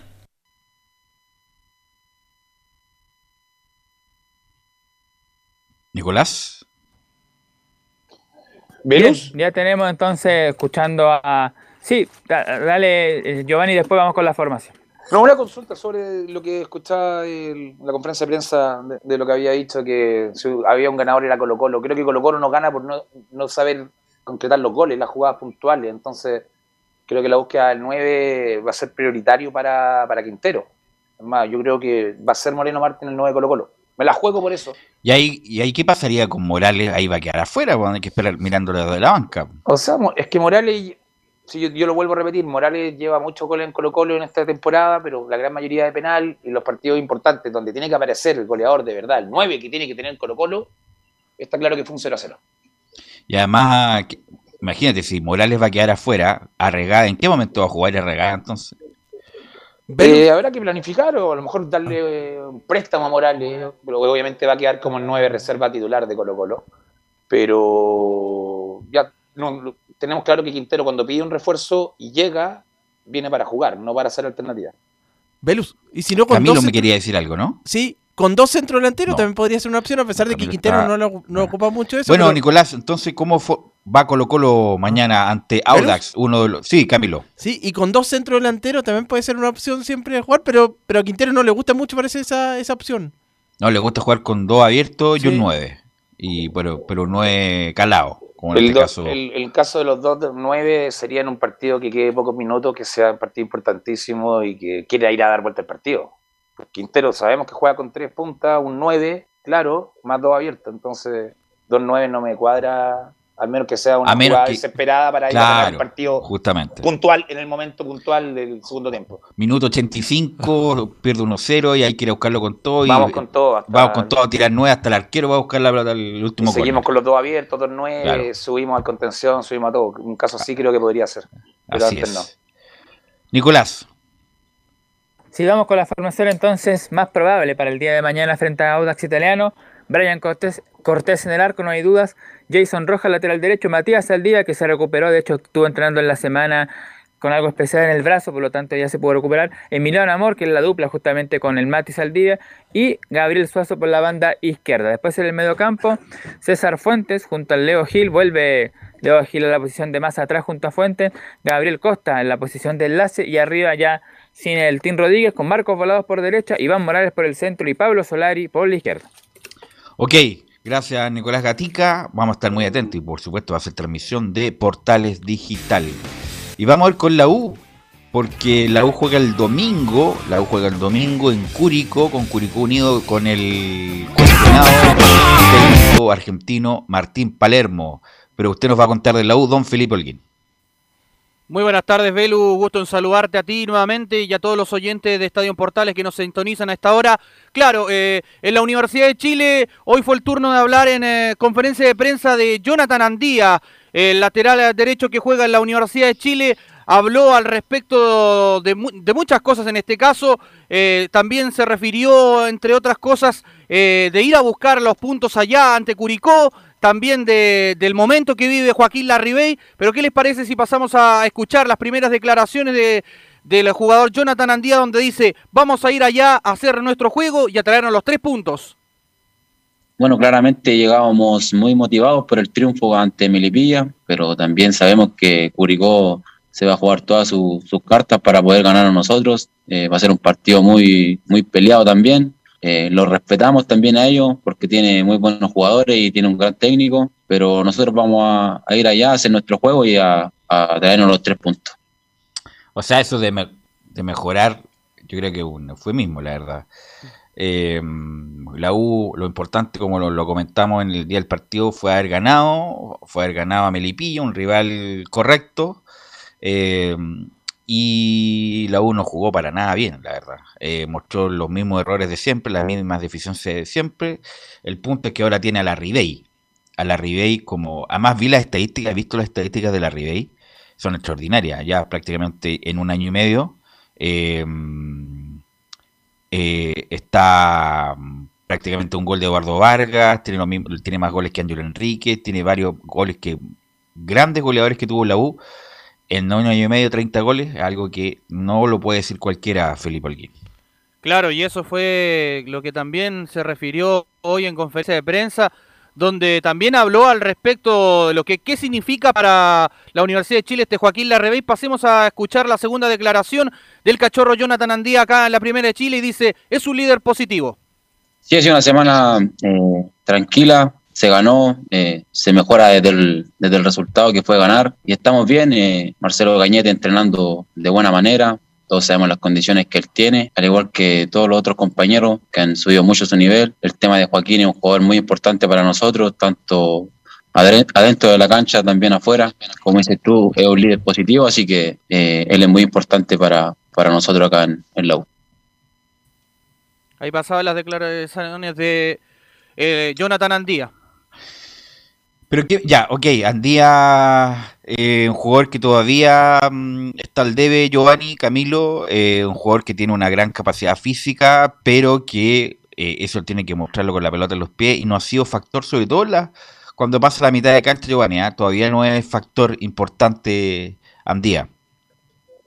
Comparto con finalmente con lo que dices tú, es un jugador que, bueno, por lo menos está haciendo un trabajo paralelo a un entrenamiento complementario que se le ve físicamente muy bien pero el fútbol no solo correr, falta que llegue a que esas subidas que tenga que sean profundas y que sean sorpresivas y que terminen, esperemos, en goles. Así que creo que está al debe, creo que tiene capacidad para poder ser titular en la U y ser figura incluso, pero con guitarra distinta. Así que esperemos a que vaya subiendo su nivel cada vez que entre a la cancha por la Universidad de Chile. Sí, porque bueno, la U también, aparte de lo de Andía, que estamos, lo estábamos escuchando, eh, también se resolvió lo de Luis del Pino Mago, que para liberar cupo y además el rendimiento de Luis del Pino Mago, Camilo fue totalmente deficiente. Un, un, un nota 2, por decir algo, Camilo. Sí, pues nunca se logró consolidar. Eh, bueno, y cuando jugaba también no, no rindió, no estuvo como cuando, por ejemplo, uno lo veía en, Palestino antes o en la misma selección de, Venezuela, que también incluso convirtió goles en partido contra Chile, pero la U nunca tuvo ese, ese nivel. Felipe. Sí, y bien lo que tocaban ustedes, ese tema de los jugadores también. Eh, hay dos, hay tres eh, jugadores en este caso eh, que ya están ahí en el ojo del huracán. Uno que no va a seguir en la Universidad de Chile es Osvaldo González, quien culmina su contrato en diciembre también de este año y el jugador ya comunicó su decisión de no seguir en el club. Luego de cuatro etapas en la U, el jugador dejará el club luego de ganar una Copa Internacional y múltiples Copas Nacionales. El otro eh, jugador que también... Disculpa Felipe, pero lo comunicó él. Él dijo, ¿sabes qué? Aquí voy, le digo, los, si me quieren renovar, no me renueven porque no quiero seguir. Él lo, él lo dijo expresamente. Claro, él se lo comunicó a Azul Azul. Ya. Sí. Yo tengo entendido y de buenas fuentes que él, quiere, él va a seguir jugando fútbol, no se retira, pero quiere jugar en la octava región. Sí, yo también tenía mm, el AUDECON, se me imagino, que formaba Está tocando puertas, él está diciendo que se devuelve a jugar a la octava región, está viendo en qué equipo va a firmar. Ya, te lo digo de muy buena fuente. Perfecto, perfecto. Porque Osvaldo González está intacto, ¿ah? Recuperó, pero vuelve recuperó su, no, no, sé, no sé su mejor nivel, pero sí su irregularidad. Está jugando muy bien Osvaldo González desde el año pasado, diría yo. Así que lleva prácticamente unos buenos meses jugando muy bien, Felipe. Sí, el otro hombre y nombre que suena también y que, ya han existido llamados desde Brasil y Uruguay, sondeado la situación de Ramón El Cachila Arias para el 2022. El Charrúa tiene contrato hasta diciembre también de este año, sin cláusula de renovación y por el momento desde la dirigencia no han habido acercamientos para extender su vínculo. Esto es otro de los casos que también termina, que es eh, a la larga lista que también dio Leonardo Mora eh, ayer, pero el otro que también, eh, también está, estaría ya fuera de la Universidad de Chile, en este caso sería Diego Carras, que termina contrato en diciembre y hoy la evaluación no es buena y es uno de los jugadores que hoy está fuera de la U. Sí, Diego Carrasco lamentablemente no, o sea, no, no, es un mal jugador, tuvo un momento, por ejemplo, el principio del 2000, a principios de este año, por, justamente por las lesiones de Osvaldo y de Casanova, anduvo bastante bien, eh, pero no, nunca se consolidó como el titular, como el, hombre importante, el referente, el hombre que sea instituible. Es una buena alternativa, pero, pero yo creo que no, no cumplió con las expectativas que se tenían de, él cuando uno lo vio en Coquimbo, Camilo, Giovanni. Camilo Giovanni, no. Sigamos con Felipe entonces. Ah. Claro, sí. Al respecto de lo que también decía Andía, de lo que hablaba sobre eh, esto que, va a ser la estrategia que tiene el huevo Esteban Valencia. ¿Qué le parece si pasamos a escuchar la última declaración de eh, Jonathan Andía, donde dice, me he sentido cómodo con su estrategia de juego. Sí, el profe nos, entrega todas las herramientas a nosotros para que nos desenvolvamos de buena manera dentro del campo. Eh, me he sentido cómodo con su, con su estrategia de juego también. Eh, me gusta ir harto al ataque, así que por ese, por ese lado me he sentido súper cómodo y con la ayuda de mis compañeros también que, que, lo hacen mejorar a uno cada día. Y bueno, quiero reiterar que vamos a seguir mejorando, eh, ese es nuestro anhelo y estar en la parte alta de la tabla para, para poder pelear arriba. Respecto a lo que dijo Felipe, si yo fuera gerente deportivo, por supuesto que le renuevo a Arias, ha sido de los mejorcitos, no solamente de la U, sino que del campeonato. Joaquín Lerridey, ni decir, un año más, pero con pero totalmente. Y el resto, bueno, el resto ahí lo evalúo, sobre todo lo de Carrasco, lamentablemente los Osvaldo, hay que buscar un central, pero entre lo de la Ribey y lo de Arias, yo le, renuevo totalmente a estos dos jugadores que han cumplido, pero de sobra, de sobra en la U, Felipe. Claro, y al respecto de, de todo esto que de lo que se está hablando, de los que no van a seguir en la U, también está Gonzalo Espinosa, entre otros eh, Fernando Altuto de Paul. Eh, pero ¿qué parece si pasamos a revisar una más de Jonathan Andía acá en la primera de Chile, donde dice pelear en la parte de la tabla? Bueno, la verdad que acá siempre estás en el ojo del, huracán, como se puede decir. Eh, no siempre le puede agradar a todos, pero como te digo, siempre estamos trabajando para, para mejorar, para, para proponer buen juego, para que sea vistoso para el hincha también, que tiene un, buen paladar futbolístico y nos exige a nosotros que estemos siempre ahí dando el máximo, pero eh, estamos trabajando para, poder mejorar, como te digo, y, pelear en la parte alta de la tabla. Ahí estaban Velus las declaraciones. Se puso todo el cassette, ¿ah? se puso todo el cassette, el cassette, el CD, todo el Jonathan Andía. ¿Qué, ¿Cuál es la formación, Felipe, en atención al tiempo? Sí. La formación de la U que va a jugar con Curicó y por supuesto va a hacer transmisión de portales, portales digital. Claro, sería con Fernando de Pol en portería, línea de cuatro en el fondo, por derecha Jonathan Andía, eh, central por la derecha Osvaldo González, Ramón Arias y por izquierda cierra la línea de cuatro Marcelo Chelo Morales. En el medio campo estaría eh, Mario Sandoval acompañado de Sebastián Galani y en el medio campo como creación estaría Brandon Cortés, que en este caso nuevo. sí, sería entre Brandon Cortés o Cañete, pero yo me la juego por Cañete. Y eh, arriba serían tres, Franco Lobos por derecha, Joaquín El Bati Larribey y por izquierda, como puntero izquierdo, Pablo Aranguis. Sí, era Cortés, la verdad, no ha dado, no ha dado el ancho. Ok, Felipe, muchas gracias. Estaremos atentos, estaremos, nos escucharemos el domingo en la transmisión de la U en este partido muy importante que juega la U con Curicó para o pelear en el pelotón de arriba o quedarse ahí en medianía de la tabla. Vamos a la pausa. Gracias, Felipe. Vamos a la pausa, muchachos, y volvemos con la Católica y las colonias.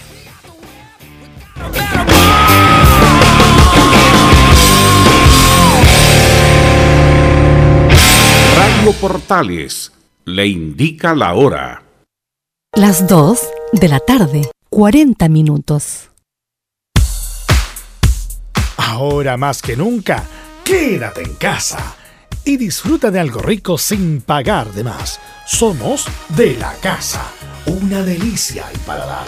Conoce nuestra variedad de waffles, sándwiches, empanadas de horno y mucho más. Contáctanos vía WhatsApp al más 569 5018 3008. Atendemos todas las tarjetas de crédito y red compra. Infórmate más en nuestras redes sociales, en Instagram y Facebook. Recuerda, somos de la casa, una delicia al paladar.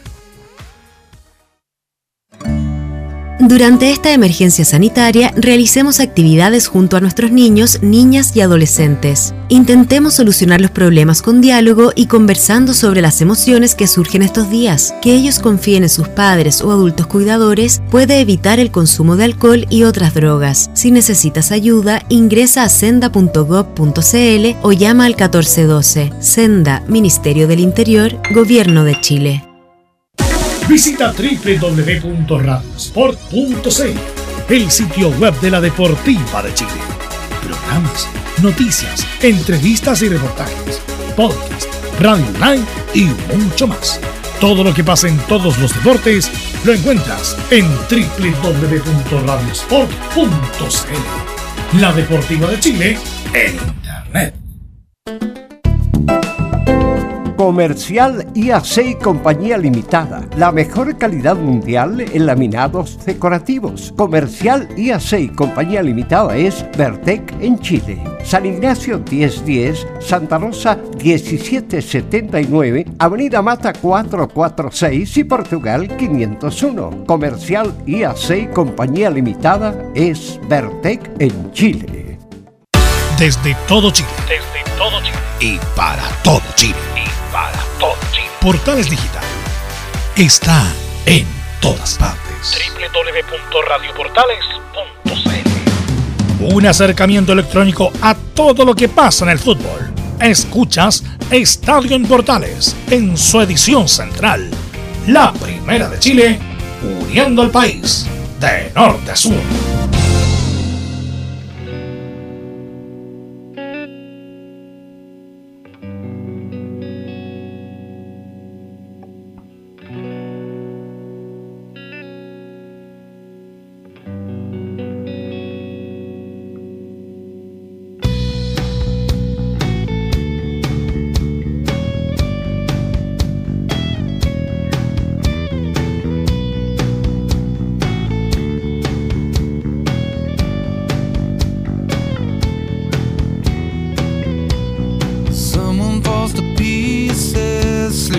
Escuchamos la gran voz de Chris Cornell, Chris Cornell en, en sus etapas de Soundgarden y Audioslave.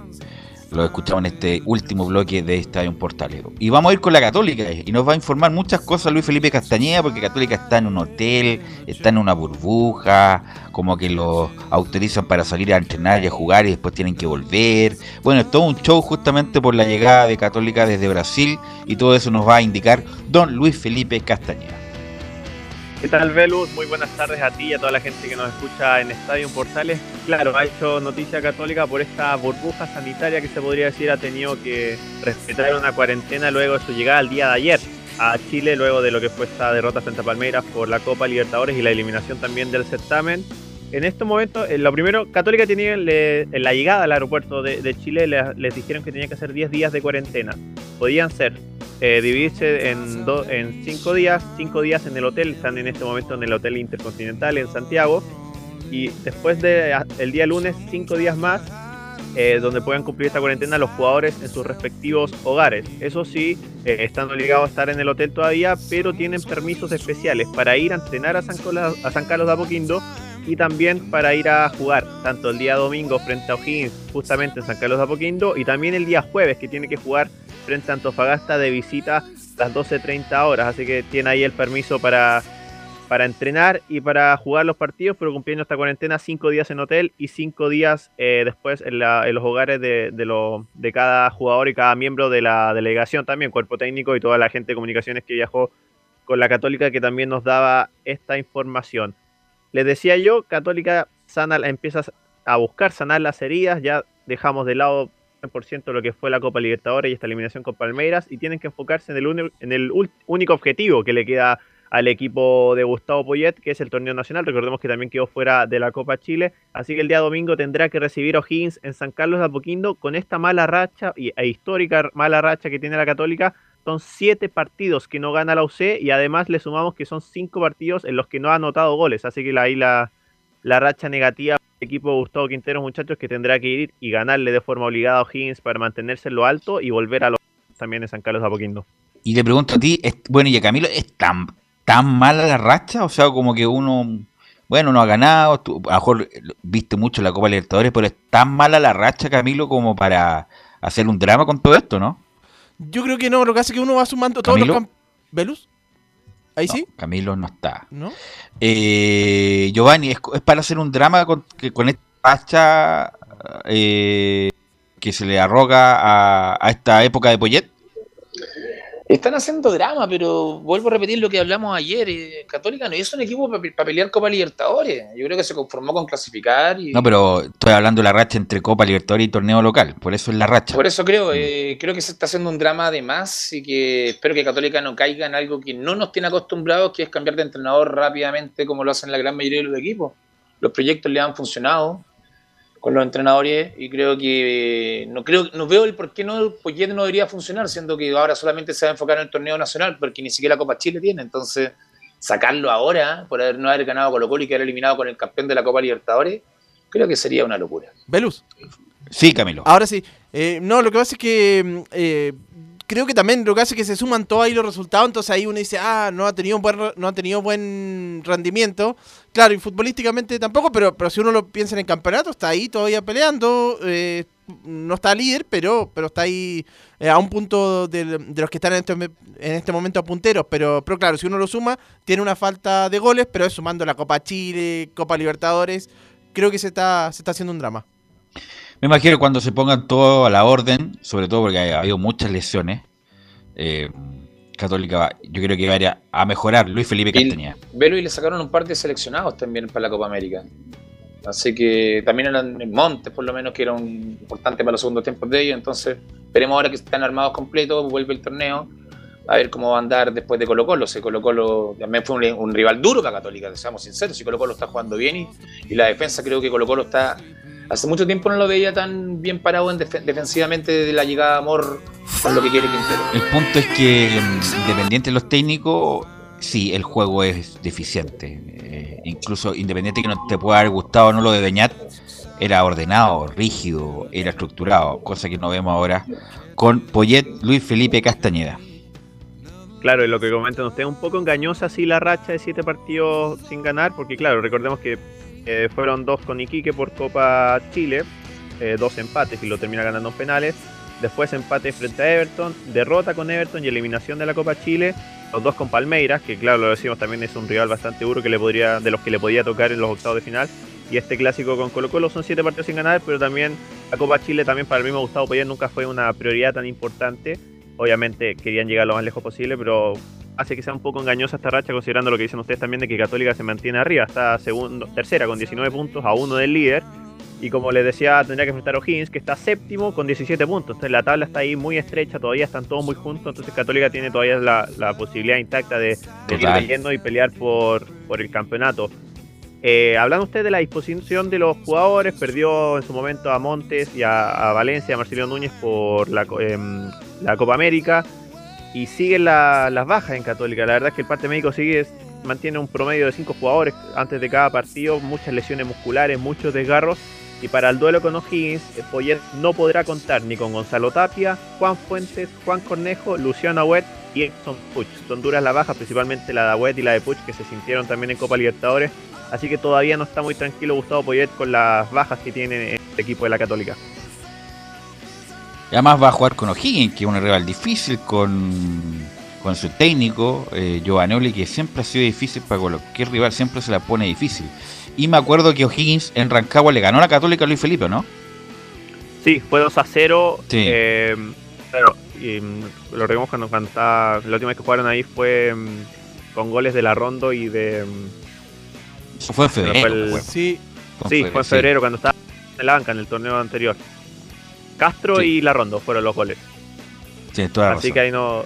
Y en esa cancha no la llevó muy bien porque en este torneo perdió con el Audax precisamente jugando en Rancagua también. Así que no, no tiene muy buenos recuerdos de, de esa cancha. Bueno, ahora obviamente la, van a jugar bien digo en San Carlos de Apoquindo donde tampoco ha hecho ejercer muy bien la localidad en los últimos partidos. Le hablábamos de esta racha de partidos eh, sin ganar. Perdió con Palmeiras de local, empató con Colo Colo, perdió con Everton también, así que a Católica también, algo que se hacía muy fuerte en otros torneos, le ha costado un poquito más eh, jugar eh, en San Carlos de Apoquindo, así que el día domingo, 20 horas, Católica recibirá a O'Higgins, el séptimo de la tabla, Católica está tercera y será obviamente transmisión de Estadio Portales desde las 19.30 horas. ¿Y cómo iría la Católica con tantas bajas, con todo lo que nos indicó Luis Felipe? Sí, eh, hay un entrenamiento más el día de mañana. Pueden cambiar las cosas, pero por lo que hemos visto ahora desde que llegaron de Brasil, la formación sería con el Zanahoria Pérez en el arco, Catuto Rebolledo, Tomás Astauroaga, Valver Huerta y Alfonso Parot. En la mitad de la cancha, Ignacio Saavedra, Juan Leiva y Marcelino Núñez, que aparece, volvería a la, titula- a la titularidad y saldría Felipe Gutiérrez. Y arriba está la duda, se mantiene Valencia por izquierda, Fernando Sampedri y por derecha está la duda de mantener al Chapa Fuensalida que jugó también contra Palmeiras o podría reaparecer Gastón Lescano que después de una larga lesión fue citado, fue a Brasil, no jugó pero podría estar en condiciones para renovar ahí un poco la zona de los extremos en ofensiva de la Universidad Católica. Sí, hace tiempo que no aparecía el escano, ¿ah? hace mucho tiempo. Bueno, ojalá eh, que mejore Saavedra. Fue muy criticado el partido con Palmeiras, jugó muy mal Saavedra ese partido. ¿Algo más, Luis Felipe? Y eso con la Universidad Católica y, la- y las dudas finalmente. Si el Lescano o el Chapa fue en salida, y le- como les decía, siguen los cinco días en el hotel, después cinco- el, desde el lunes son cinco días más eh, para estar en las casas de los jugadores y ahí termina la cuarentena, pero tiene los permisos para entrenar y para jugar. Por lo mismo no, no tuvimos declaraciones porque se- siempre antes del partido al- habían declaraciones, pero por lo mismo han tenido las complicaciones desde el hotel para sacar la, la atención a la prensa también. Así que el domingo desde las 19.30 horas relata Anselmo Rojas, comenta Camilo Vicencio y Ricardo Jamasmie, la locución de Oscar Calderón, conducción de Emilio Freixas y quien les habla también a cargo de los vestuarios tanto de Católica como Higgins para el duelo en San Carlos de Apoquindo. Perfecto, perfecto. Estaremos escuchando, por supuesto. Gracias, Luis Felipe. Un abrazo muchachos. Ahí se me, se me iba un poco la señal de Luis Felipe. Eh, y vamos con Laurencio Valderrama, que las colonias tienen harto movimiento el fin de semana. Laurencio Valderrama.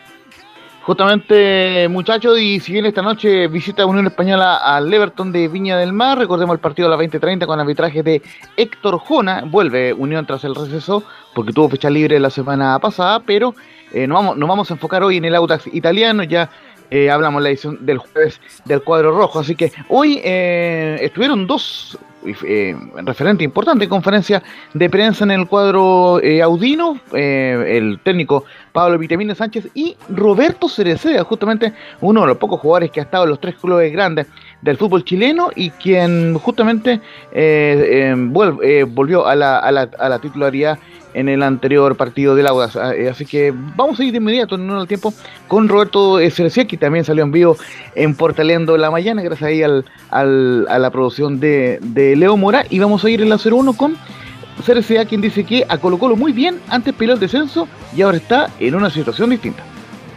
No, Colo Colo lo veo, lo veo muy bien, como decía anteriormente en la pregunta, creo que esto es una de las cosas interesantes que tiene el fútbol, una, una de las cosas que, que llama la atención, que puede estar un campeonato peleando el descenso, que también nos pasó a nosotros, yo no estaba acá, pero pasó. El, el torneo pasado que hasta el final se estuvo peleando el descenso y ahora nos toca estar en una situación totalmente distinta porque todos los torneos son, son claramente eh, diferentes y, y en cada torneo hay distintos jugadores, etcétera, y, y eso obviamente que para mí personalmente, cuando tú te toca vivir una, una situación en la cual te tocó pelear abajo, te tocó pasarlo mal, te sirve eh, como experiencia y, y, estás más preparado para el torneo siguiente que, que, no quieres repetir las mismas situaciones que repetiste y obviamente se nota en el nivel, se nota en la concentración, en la táctica, en todo lo que uno puede eh, poner de parte del, del, jugador para poder revertirlo. Y yo creo que en ese caso Audax y Colo Colo estamos en una, en una situación parecida que hoy en día nos toca estar en, en puestos avanzados, seguramente porque no, no, queremos repetir lo que se vivió el, el año pasado. Y justamente eh, antes de ir con, bueno, con, con, la opinión del vamos con Termina Sánchez, que explica que será un lindo desafío ante Colo Colo. Sí, sí, un partido lindo, un lindo desafío, a pensar de nuevo, a ver cómo, cómo nos rearmamos, cómo nos reorganizamos, cuál va a ser la estrategia, vamos contra un buen equipo que cambió el chip respecto del torneo pasado, donde su lucha era otra, hoy claramente quiere pelear por el campeonato y, sabemos que va a ser muy difícil. Pero bueno, eh, nosotros consideramos y entendemos que no estamos donde estamos de casualidad, con lo cual tenemos que revalidar eh, nuestra realidad y nuestro momento. Muchachos. Sí, mira, escuché medio cortado lo de lo del vitamina, pero bueno, eh, tiene una jornada especial con Colo Colo, siempre los equipos grandes son indicativos de algo. Eh, así que vamos a ver si o Audax se mantiene ahí en la parte de arriba o se empieza a desinflar, eh, Giovanni. Siempre complica el Audax a Colo Colo y también a Católica Veluz. Y da lo mismo en la posición que esté, siempre han sido complicado. Pero este partido tiene un morbo. Colo Colo si gana pasaría a estar, dependiendo de Calera, a quedar puntero nuevamente después de mucho, mucho tiempo. Entonces es un partido importantísimo y al mismo tiempo creo que Católica hace un alarde del tema del torneo nacional con el tema, lo que tocábamos de Poyet. Si Colo Colo llega a ganar, Católica está en la pelea directa del torneo ganando su partido pendiente todos, que tiene. Giovanni, todos, todos, sus amigos de la colonia italiana que eran fanáticos del Audax que están en Fernández Vial, ¿dejaron de seguir el Audax o siguen no, igual de fanáticos? No, lo siguen, lo siguen. Ah, ya, ok. Lo siguen, eh, eso va la sangre. Ah, ya, eso hay un amigo la sangre azul italiana que uno tiene. Ya, perfecto. no, perfecto. obvio, el amor, el, el resto es... Hoy también, obviamente, el, el, el, te refiere a Vial y también les quitó el, le llevó, le dividió un poco el corazón, pero claro, por eso mientras están en categorías separadas eh, está, está, perfecto. Pero el, el, tema de hincha más lo, la, el trabajo que están haciendo en el otro lado son cosas separadas. Laurencio. Justamente recordarle eh, a, a, Giovanni y a los muchachos que siguen al Audax italiano como hincha también que el Audax el año pasado le ganó 2 a 1 a Colo Colo en el, en el Estadio Nacional, jugaron de local eh, y el gol del descuento de Colo Colo lo anotó Nicolás Blandi, fue uno de los, de los, dos goles que marcó por Colo Colo el argentino, mientras que en la vuelta Colo Colo le ganó 1-0 al Audax con un agónico tanto de Pablo Mouche. Bueno, justamente este será el partido eh, debut de Vitamina ante Colo Colo porque los anteriores recordemos que dirigía el equipo el Paqui Meneghini. Y justamente a, al Vitamina Sánchez le, le preguntamos eh, por Nicolás Blandi, por qué siente que él que no triunfó en Colo Colo y vamos con una parte de la reflexión que él decía, eh, Blandi tuvo problemas pero es un buen jugador. Sé que hubo muchos problemas también contractuales con, con su sueldo, yo no sé si, esto, si esos números le pueden haber generado eh, de alguna manera conflicto con el resto de los compañeros, no conozco al chico, no sé cómo es su manera de ser, su personalidad, o sea, me falta un montón de información como para, como para poder dar una respuesta correcta. Eh, sí puedo decir que es un buen futbolista, porque sus números eh, y su carrera y su trayectoria lo, lo, avalan, pero no sé qué ha pasado en el, en el, Colo para que, no, para que un jugador de la, de la jerarquía de, de Blandi no haya funcionado. Y la última que vamos a escuchar del Vitamina Sánchez es justamente sobre una noticia que ha surgido durante la semana, en estos últimos días, sobre un interés concreto de Gimnasia y Esgrima de la Plata eh, por Rodrigo Holgado, el delantero argentino, quien firmaría por tres temporadas con el cuadro del Lobo Platense. Así que vamos de inmediato con el Vitamina, quien dice en la 02 hay un interés concreto de gimnasia por Rodrigo Holgado. Eh, hay un interés concreto de Gimnasia Esgrima La Plata. Estamos esperando a ver cómo se desarrolla eh, esa posibilidad que se le generó a Rodrigo. Y bueno, en caso de que se quede, bienvenido sea para mí en caso de que, de que, se vaya, tendremos que salir a buscar eh, alguna solución a, otro lado. Eh, entiendo, porque lo hablé con el jugador, de que puede ser, puede ser una propuesta muy tentadora para él, bastante favorable, con lo cual nosotros tenemos este pensamiento de no, de no frenar a nadie, no frustrar a nadie, ¿no es cierto? Que, que crea que está dando un paso hacia adelante. Así que veremos cómo se desarrolla, probablemente tengamos novedades eh, en los próximos días. Sí, él me, él me, dijo que la posibilidad es buena, es concreta, eh, y, que si, que si avanza, bueno, se estaría haciendo. Justamente muchachos, sería una sensible baja la de Rodrigo Holgado y en ese sentido, eh, bueno, justamente eh, y por la misma razón ser, eh, es muy probable que no sea titular en el partido ante Colo Colo. Así que para ir cerrando este informe, vamos a ir de inmediato con la más probable formación del Audax, con Joaquín Muñoz en la portería, con Oliver Rojas, Carlos Labrín, Fabián Torres y el entrevistado Roberto Cerecea en la última línea. En el mediocampo, Brian Figueroa, Osvaldo Bozo y Fernando Cornejo, mientras que en delantera jugarían Joaquín Montesinos, Lautaro Palacios y no Rodrigo Holgado y y cerrando Michael Fuentes en la delantera del Audax. El, árbitro de, este partido será Rodrigo Carvajal y en el bar estará Cristian Rojas. Recordemos, transmisión de Portales eh, Digital el, día sábado. Eh, a las 20 horas se juega este partido y estaremos comentando ahí junto al relato de Anselmo Rojas. Ok, gracias Laurencio, muy amable. Estaremos muy atentos también al partido de Colo Colo con Audax. ¿Algo más, Camilo Vicencio? No, atento a lo que terminar. ¿Velus? Sí, Atento a lo que vaya a pasar el fin de semana, entonces acá con la fecha, también con, los Juegos eh, Olímpicos. Giovanni, ahora sí, recuerdo lo de la mamá de lo de mamá la, mamá de Rosa. La mamá de Felipe, sí, te lo, digo al tiro, pero una pregunta, ¿Rodrigo Holgado tendría algún problema para salir de Chile por el tema Buena pregunta, buena pregunta, lo más él tiene arraigo, no sé cómo lo va a hacer, a menos que dé una fianza o alguna garantía, caución respecto de su salida pero a priori él no podría salir porque tiene un arraigo, justamente porque está... Por el problema que tuvo claro, en el, choque. En el choque, así que... Yo no me gusta tocar esos temas, pero por eso digo, es un, buen, choque, es un buen punto, es un buen punto, tendría que, tendría que pedir la autorización al tribunal para salir.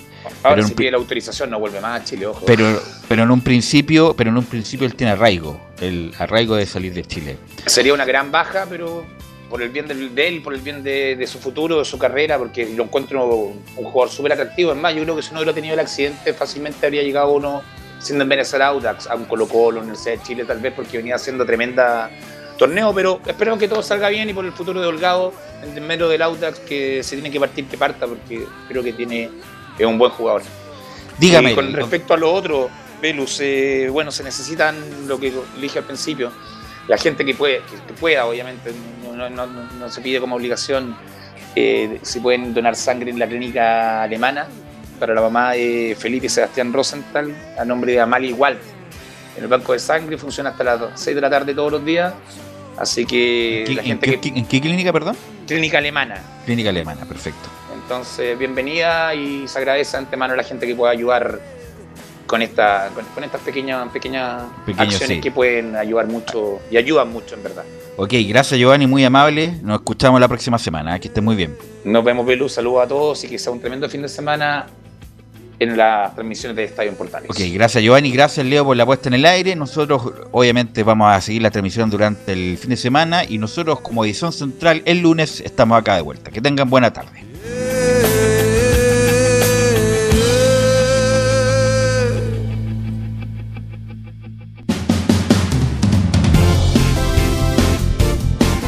Fueron 90 minutos con toda la información deportiva. Vivimos el deporte con la pasión de los que saben. Estadio en Portales fue una presentación de Almada Comercial y Compañía Limitada. Expertos en termolaminados decorativos de alta presión.